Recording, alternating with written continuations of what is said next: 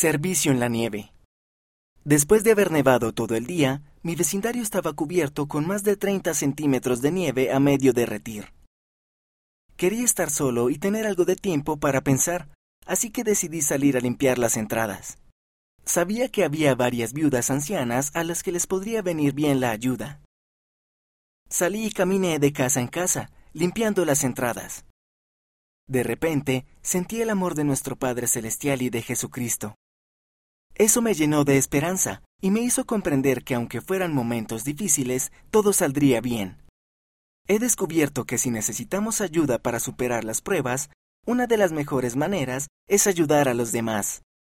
También he aprendido que si uno está haciendo cosas buenas, será más receptivo al espíritu. Jared L., Washington, Estados Unidos.